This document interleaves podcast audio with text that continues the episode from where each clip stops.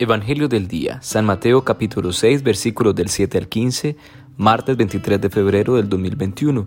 En el Evangelio de hoy, Jesús enseña el Padre Nuestro como modelo de oración a los discípulos que debe brotar de la sinceridad y confianza y la convicción que cada una de las peticiones es un llamado a hacer vida lo que decimos.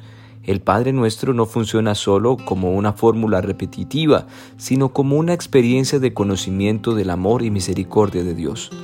Sería bueno que en estos días de Cuaresma lo oráramos con más pausa, meditando y analizando si estoy convencido de aquello que estoy diciendo. Digamos, Señor Jesús, enséñame a orar.